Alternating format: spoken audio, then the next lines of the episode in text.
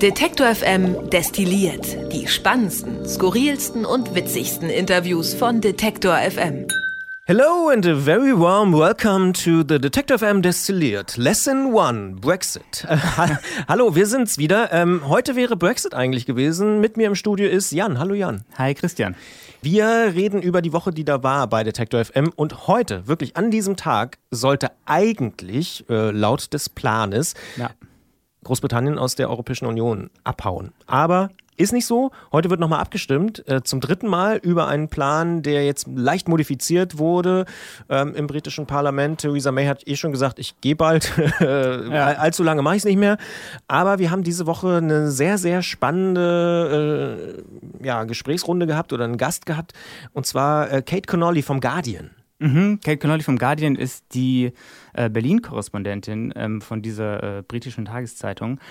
Und äh, ja, sie hat äh, eine ziemlich interessante Story. Sie hat ein Buch geschrieben, Exit Brexit heißt das. Ähm, und da merkt man, dass diese ganze Brexit-Geschichte ja, wie, wie sehr die auch in, in das private Leben einfach vieler Menschen eingreift, sozusagen. Also sie lebt ähm, schon eine ganze Weile eben in Deutschland, äh, ist auch verheiratet, glaube ich, hat, hat Kinder hier. Und sie hat im Prinzip äh, nach dem Referendum hat sie die deutsche Staatsbürgerschaft äh, beantragt, weil sie eben Angst hatte, dass äh, möglicherweise ihr berufliches äh, Leben in Deutschland, äh, auch ihr familiäres Leben in Deutschland nach dem Brexit nicht mehr so einfach ähm, ja, zu bewerkstelligen wäre ohne die deutsche Staatsbürgerschaft. Und in diesem Buch erzählt sie, ähm, erzählt sie so ein bisschen, ne, wie sie sich im Privat fühlt, erzählt auch ein bisschen was darüber, wie und warum die Briten so gestimmt haben, wie sie gestimmt haben und warum das jetzt irgendwie ja, so ein komplettes Chaos ist da in Großbritannien. Ähm, und darüber hat sie uns äh, erzählt. Das äh, fand ich sehr spannend, dieses Interview. Und ähm, was ich dazu sagen muss, ist, ich kenne jetzt nicht so wahnsinnig viele Briten, aber ein paar dann doch. Und fast alle von denen haben äh, die deutsche Staatsbürgerschaft beantragt. Ja. Ich glaube sogar Tim Pritloff habe ich gelesen bei Twitter hier, der ja auch äh, Deutsch-Brite ist sozusagen, hier ja. einer der ganz großen Podcaster, äh, seit es überhaupt Podcasts gibt. Ähm, der hat irgendwie auch so ein äh, in Berlin ähm, einen Termin für seine Einbürgerung bekommen und das war jetzt irgendwie, ich glaube sogar diese Woche oder so. Ja. Und das habe ich schon vor zwei Jahren getwittert, so nach dem Motto, oh, das passt ja dann ungefähr, das ist dann ja der Tag, wo sie austreten. Das ist echt krass, dass viele Briten das gemacht haben. Das das stimmt, ja. Ich habe ja äh, in Großbritannien studiert und ähm, hatte da auch einige äh, Kommilitonen, die das natürlich sehr getroffen hat damals. Das war wirklich zur Zeit des Referendums, als ich in Großbritannien war. Und da war ein Kommilitone, der, der äh, hieß Marx oder heißt Marx mit Nachnamen. Ne, und dann haben die natürlich angefangen, hier so ein bisschen Ahnenforschung mäßig, ob es da nicht irgendwelche Vorfahren gibt, möglicherweise, auf die man sich berufen kann, wenn man dann die deutsche Staatsbürgerschaft beantragen will. Ne, man kann natürlich nicht, nicht irgendwie jetzt äh, so ohne weiteres äh, irgendwie eine andere Staatsbürgerschaft beantragen. Und ähm, ich habe jetzt länger nicht mehr mit ihm gesprochen. Ich weiß nicht, ob das durch ist, äh, ob das tatsächlich geklappt hat, ob sie es tatsächlich gemacht haben. Ich, er hat nur damals immer so ein bisschen damit kokettiert, na, wir schauen mal, ob es irgendwie geht oder so.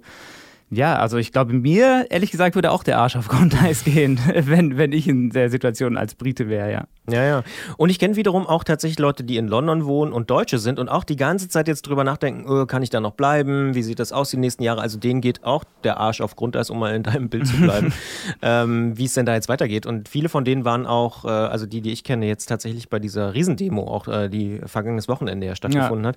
Das ist schon erstaunlich. Äh, hast du denn, als du da studiert hast in Großbritannien, ich habe auch mal in Großbritannien studiert, das ist aber schon viele Jahre her, äh, in Manchester damals. Äh, hast du dann irgendwie, kannst du ein bisschen besser verstehen, warum das so passiert ist? Oder bist du da auch bis heute, wie eigentlich fast alle Experten, so immer noch perplex?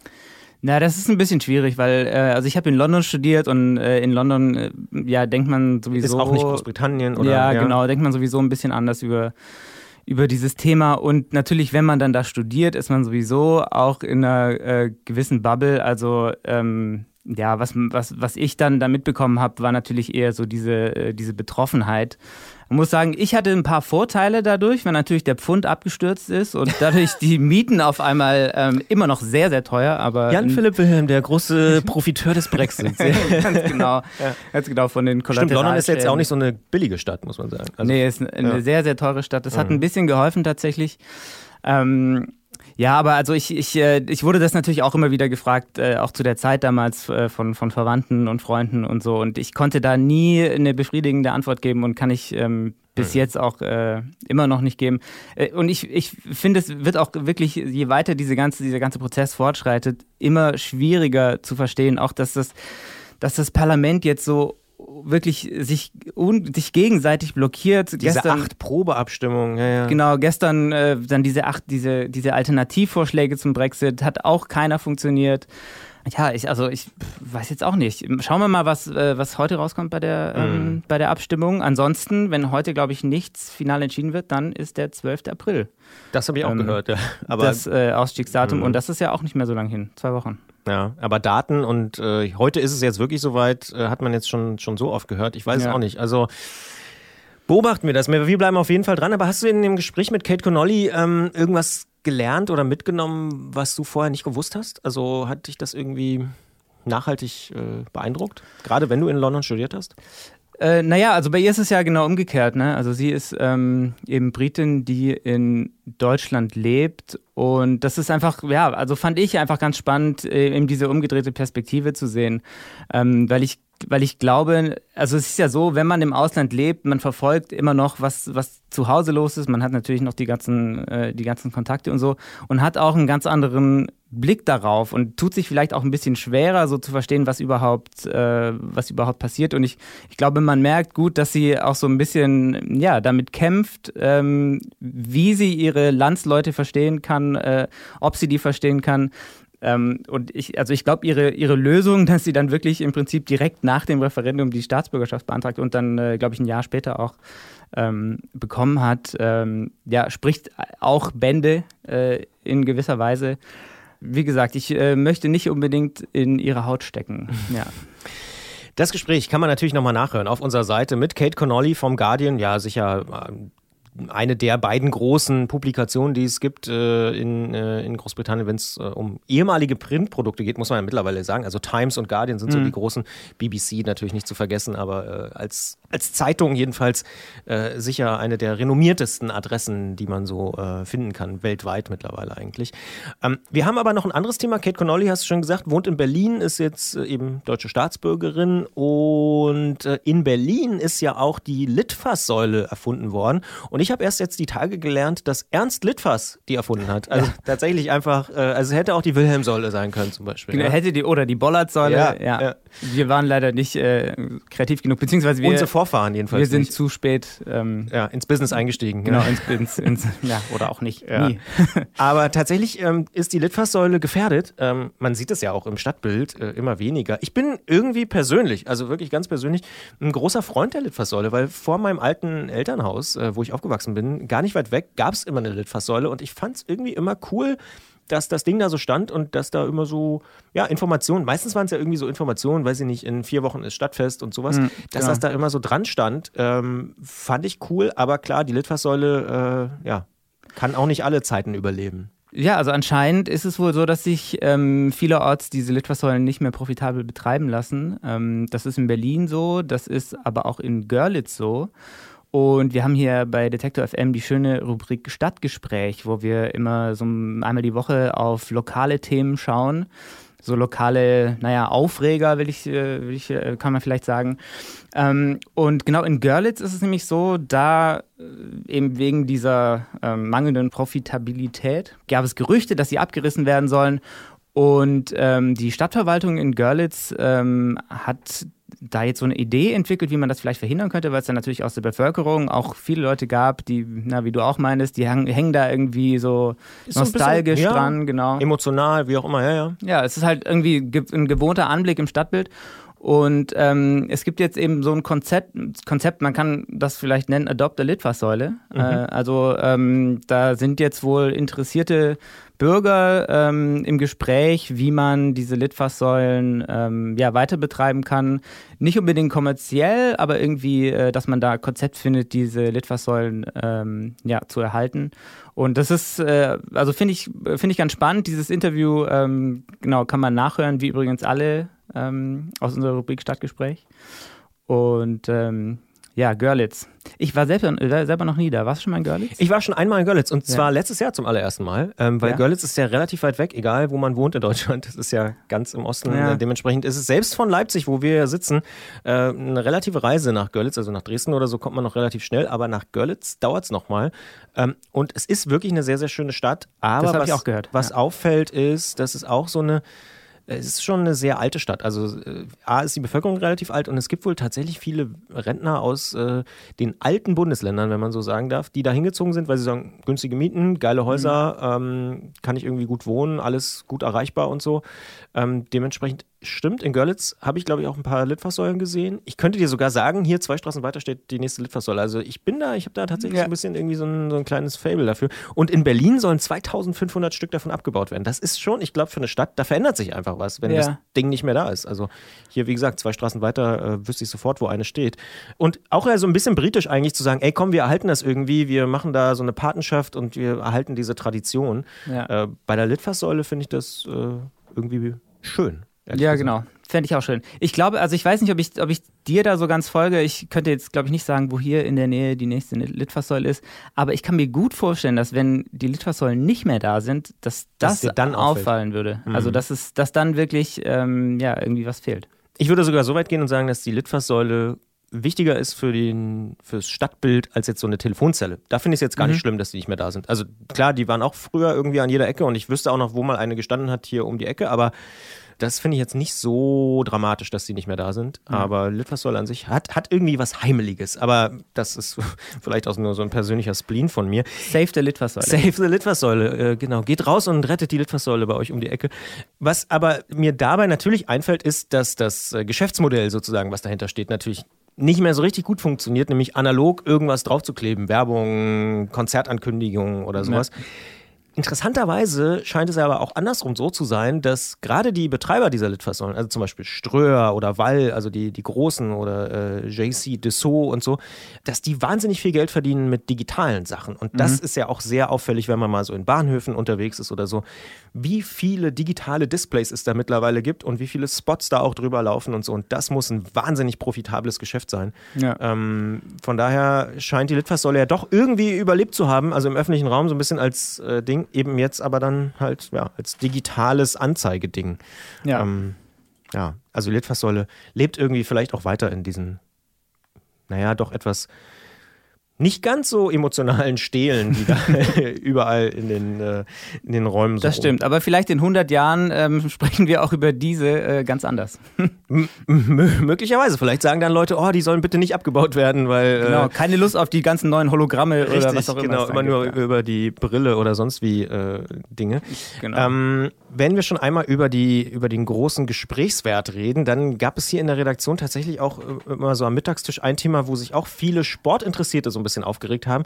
Und zwar will die UEFA ja jetzt vielleicht dann doch so eine europäische Riesen-Superliga bauen, also wo dann Barcelona, Mailand, Bayern, Dortmund und Chelsea gegeneinander spielen die ganze Zeit und ja. die dann auch den großen Ligen Konkurrenz machen, also tatsächlich Bundesliga und Premier League. Ja, es ist allerdings äh, nicht so, dass die UEFA das machen will, sondern es ist so, dass die äh, Vereine, also es gibt so einen Zusammenschluss der, der europäischen Verein, Vereine oder Top-Vereine, kann man sagen, Profivereine, die wollen das machen und äh, wir haben diese Woche gesprochen mit dem Chefredakteur vom Kicker, Jörg Jakob heißt der, und der ist der Meinung, dass, äh, naja, diese European Super League, dass das vielleicht eher nur so eine Drohkulisse ist, um die UEFA dazu zu bringen, die Champions League und die Europa League und die bestehenden Wettbewerbe so ein bisschen zu reformieren, dass die, dass die Vereine da einfach noch mehr von profitieren können. Also mhm. sozusagen, äh, sie drohen damit, so ihr ganz eigenes Ding zu machen ja, wollen im Prinzip dadurch, dass die UEFA äh, ihren Wünschen entgegenkommt und die Wünsche sind natürlich irgendwie ganz klar äh, Planungssicherheit, ähm, mehr Geld. Mehr Geld, ja. Ja, und ähm, also ich, ich finde das, find das ganz schwierig. Ähm, diese, also grundsätzlich ist ja nichts zu sagen gegen Veränderung. Ich meine, die Champions League ist ja auch nicht irgendwie äh, vom, vom Himmel gefallen und schon immer da. Die wurde ja auch irgendwann mal gegründet, dann Europapokal und so. Ähm, also gegen Reform ist grundsätzlich nichts zu sagen. Es ist natürlich immer so dieser Beigeschmack der äh, immer weiter fortschreitenden Kommerzialisierung des Fußballs. Ähm, ich ich habe schon das Gefühl, dass sie es ein bisschen übertreiben. Also ich gebe dem, äh, dem Kicker-Chefredakteur Jörg Jakob schon recht und auch dir, ähm, dass das natürlich schon immer da war. Und ich persönlich kann mich an zwei Situationen erinnern. Einmal so Ende der 90er, als die Champions League gerade so ein paar Jahre da war, da hieß es auch, ach, da können wir auch eine richtige Liga machen und spielen gar nicht mehr in der Bundesliga und so. Das mhm. war so eine Drohung damals so von Rummenigge und Hoeneß. Dann gab es diese Drohung auch so schon mal vor so drei, vier Jahren nochmal, als irgendwie auch so die ganzen Gruppenphasen und so, gab es auch schon mal so dieses, hm, wir machen das mal. Aber jetzt scheint es mir so zu sein, als ob es doch ein bisschen ernster ist, weil die ganzen oder viele der Treiber dieser Idee kommen wohl aus den äh, südeuropäischen Ländern, also aus Italien, Spanien und so. Und da ist es ja tatsächlich so, dass da drei, vier Clubs komplett alles bestimmen und nur untereinander ausmachen, wer eigentlich Meister wird. Also ja. egal, ob jetzt italienische oder spanische Liga. Und die sagen, ach, da müssen wir eigentlich nicht mehr gegen Extremadura spielen oder so, sondern wir können das mal schön sein lassen. Und der Widerstand kommt wohl vor allen Dingen äh, aus England. Also die Premier League ist natürlich insgesamt ein wahnsinniges äh, Erfolgsmodell, auch weltweit. Und tatsächlich wohl auch von der Bundesliga, die eben auch sagen, hm, naja, samstags soll dann bitte nicht Real Madrid gegen Bayern spielen, weil da spielt der Bayern im Zweifel auch mal gegen Augsburg oder so. Ja. Ähm, und da glaube ich schon, oder habe ich so ein bisschen Angst, dass die, die Fußballverantwortlichen, also sowohl bei der UEFA als aber auch bei den Vereinen, doch die, diese Schraube so ein bisschen überdrehen. Also ich sage nur Nations League und so die letzten Jahre, ich habe so das Gefühl, dass man da nicht mehr so richtig mitbekommt, dass es eigentlich schon überdreht ist und viele Leute auch schon die Schnauze voll haben und eben nicht mehr den x-ten Wettbewerb sich angucken und man da oben aber immer noch denkt, naja, wir können noch mal ein bisschen mehr Geld verdienen. Also ich glaube schon, ja. dass, dass da so ein bisschen äh, Realitätsverlust stattfindet. Ich würde dir auch insofern zustimmen, ich merke das auch an mir. Ich ähm, verfolge Fußball viel, viel weniger, als ich es noch bis vor ein paar Jahren äh, getan habe. Allerdings ist es dann so, dass wenn ich Fußball schaue, dann schaue ich natürlich die großen Spiele in der Champions League. Also dann schaue ich irgendwie Bayern-Liverpool ähm, und nicht äh, Bayern-Augsburg im Zweifel.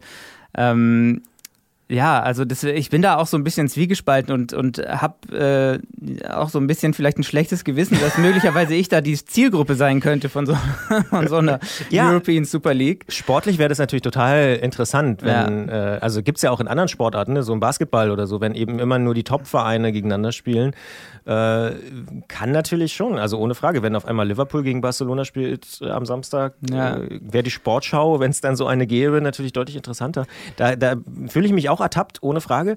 Aber ich glaube wirklich, dass vor allen Dingen der Fan, der ins Stadion geht, der ja. in Augsburg ins Stadion geht, der hat dann echt, das ist dann einfach zu viel. Ich kenne auch so, ich kenne die andere Seite auch so ein bisschen. Ich ähm, komme ja ursprünglich aus der Nähe von Stuttgart und habe da äh, auch, auch noch relativ viel Kontakt zu meinen Freunden. Und da gibt es so ein paar, die wirklich Dauerkarte äh, in der Mercedes-Benz Arena haben und so. Und, ähm, Gottlieb Daimler Stadion, wie es früher mal.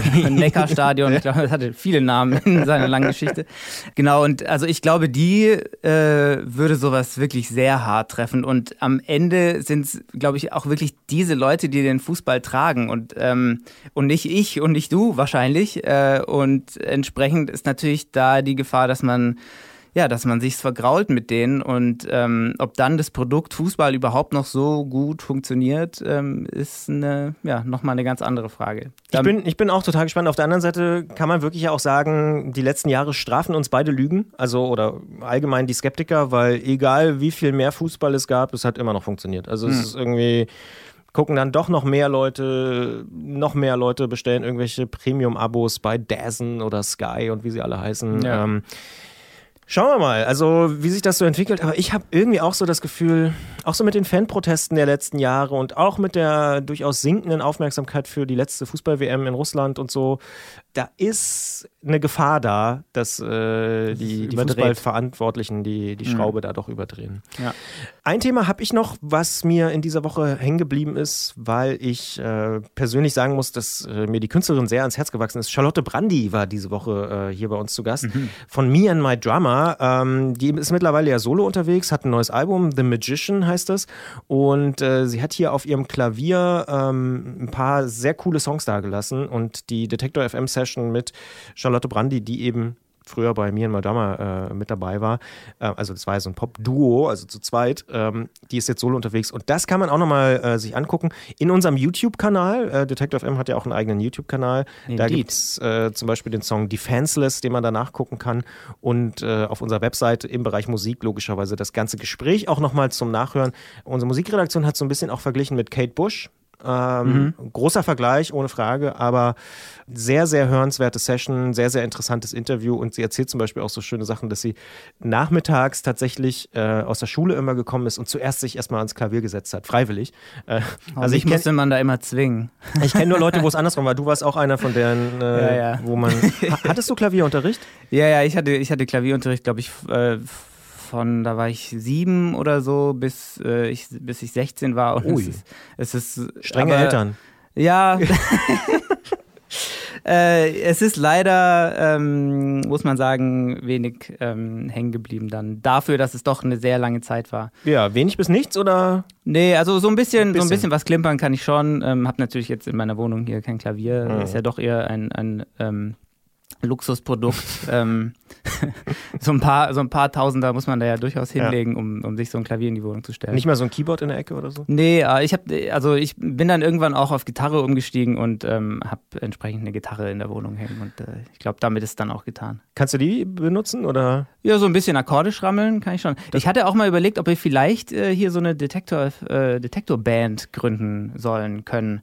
Rede mal mit Gregor, unser Musikchef, der kann sehr gut Gitarre spielen. Genau, also. vielleicht müssen wir ein bisschen rumfragen, ob wir ja. die, ob wir Juliane die singt, alle. Äh, weiß ich zum Beispiel. Also ja, das könnte, könnte ja. funktionieren. Bei mir ist hoffnungslos, kann ich, kann ich schon mal sagen. Ich habe, glaube ich, schon zwölf Trillionen Mal versucht, Gitarre anzufangen. Immer so, wenn der Winter losgeht und äh, ja. so, dann denke ich immer so, ach, könnte man ja mal. Dieses Jahr nicht, habe ich gar nicht versucht, aber die letzten Jahre immer und ich, ja, egal. Ukulele ist gut zum Einstieg. Ja, vielleicht. Ja, ja. Ich hab, jeder erzählt mir auch anders, was man lernen kann und so. Ist, also ich habe schon viele, viele, viele erfolgreiche Scheiterversuche hinter mir. Ist bei dir noch irgendwas hängen geblieben diese Woche bei Detektor oder auch außerhalb, ähm, wo du sagst, Mensch, das wollte ich nochmal kurz loswerden? Zwei Sachen könnte ich vielleicht nochmal loswerden ja, hier. Ähm, ich bin seit ein paar Wochen wirklich sehr, sehr großer Fan von dem New York Times äh, äh, Nachrichtenpodcast. The Daily heißt der da habe ich mich, also da bin ich richtig süchtig geworden danach. Ähm, nicht nur Michael weil es. Genau, Michael. I'm Michael Barbaro. äh, ich, ich bin, ich habe mich wirklich so ein bisschen äh, äh, verliebt in seine Diktion, ähm, wenn man das so sagen kann. Also das ist äh, sehr besonders. Am Anfang war ich so ein bisschen skeptisch, ob, ob ich das nicht nervig finde. Ähm, mittlerweile ähm, hat es für mich wirklich was Vertrautes, diesen Podcast zu hören. Und es ist, es ist wahnsinnig guter Journalismus. Also ähm, Acht Leute arbeiten da, glaube ich, mittlerweile. Ja. Ja, Sehr, ähm, sehr hintergründig, äh, immer viele, viele so Nachrichtentöne. Also sie haben dann immer so also Zusammenschnitte aus, aus irgendwelchen äh, TV-Sendungen und so, wo man dann, ähm, wo man dann so richtig das Gefühl hat, man ist, man ist da drin und sowas. Und ähm, zum Beispiel diese Woche habe ich was gehört über äh, Benjamin Netanyahu, den äh, israelischen Premierminister, der sich ja jetzt in, glaube ich, äh, nicht, das, nicht dieses Wochenende, sondern das Wochenende drauf sind Wahlen in Israel. Und ähm, naja, es ging so ein bisschen um die Frage, ob äh, oder warum die Israelis nach wie vor Benjamin äh, Netanyahu wählen. Also alle Umfragen deuten ja darauf hin, dass er äh, wieder gewählt wird, obwohl gegen ihn diese ganzen Ermittlungsverfahren wegen Korruption, wegen Bestechung und sowas laufen. Und da äh, schauen die sich dann einfach seine ganze Karriere in der Politik an, wie, das, wie sich das alles entwickelt hat, mit hier Friedensabkommen da und dann irgendwie doch wieder Anschläge und sowas und wie ihn das auch geprägt hat, wie die Israelis das auch geprägt hat.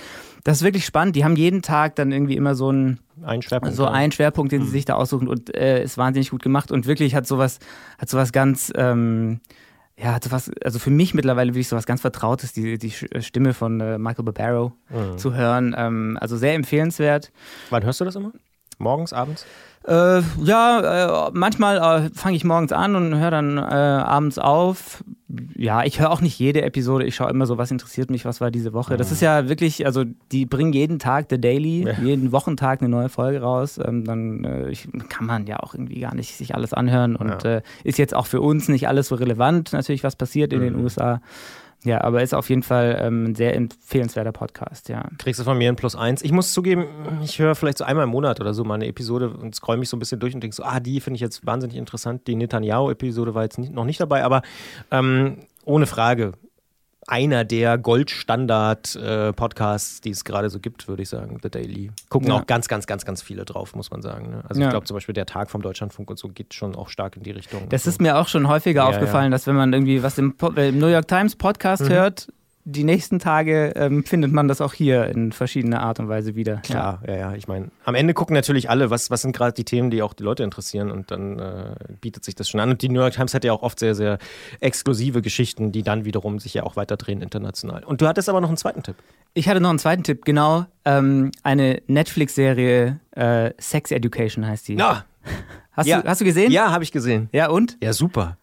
Wahn- Wahnsinn, oder? also ich Total habe hab mich, ich hab mich richtig wieder in meine äh, Teenie-Zeit äh, zurückversetzt gefühlt irgendwie. Also Ja. man, man, äh, man, man hat wirklich mit den äh, Charakteren zusammen wieder Schmetterlinge im Bauch. Also es ist wirklich äh, total gut gemacht. Äh, es, ne, es, geht, es, geht um, es geht um Sex, es geht um irgendwie Aufwachsen, äh, Erwachsenwerden und sowas.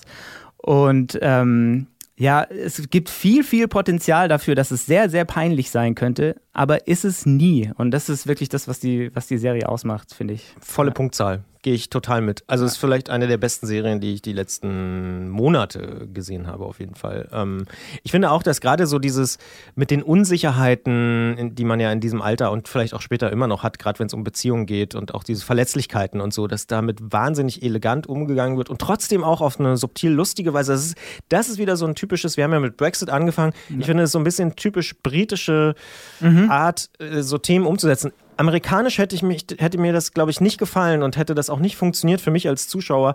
Aber durch diese britische Art total cool. Und ich muss zugeben, also ich fand die Serie, ich gebe dir in allen Punkten recht, total super geile Hauptdarsteller, geiler Cast, super Geschichte. Auch hinten raus gibt es einen schönen Twist und so.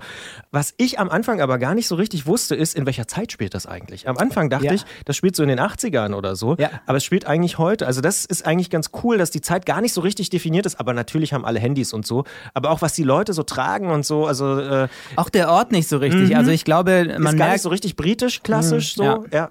man merkt schon, dass es, dass es auch eine, für, eine, für ein amerikanisches Publikum irgendwie interessant sein ähm, soll. Also, das ist aber wirklich, also ich fand das auch spannend. So die, die Klamotten, ne, das ist sehr 80s. Alles. Total. Ja, ja, also ja. es hat so ein bisschen auch so ein äh, Look and Feel wie diese, ähm, oh, jetzt komme ich gerade nicht auf den Namen, diese, diese Mystery-Serie mit den Kindern. Ähm, Äh, Stranger Things. Stranger Things. Es geht so ein bisschen in die Richtung, die fahren auch mit den Fahrrädern durch die Gegend und so. Also, aber äh, ein bisschen älter sind sie natürlich als die Stranger Things-Leute, aber äh, irgendwie herrlich. Also wirklich total super. Mich hat es auch voll reingezogen und äh, es hat wenige Tage gedauert, bis ich die, die durch hatte. ja, Also- bei meiner Freundin und mir genau zwei. Okay, das, das ist noch mal schneller als bei mir, aber ähm, ich weiß, dass auch viele hier, Claudius zum Beispiel hat es, glaube ich, auch in ein oder zwei Tagen irgendwie durchgebinged irgendwie. Ja.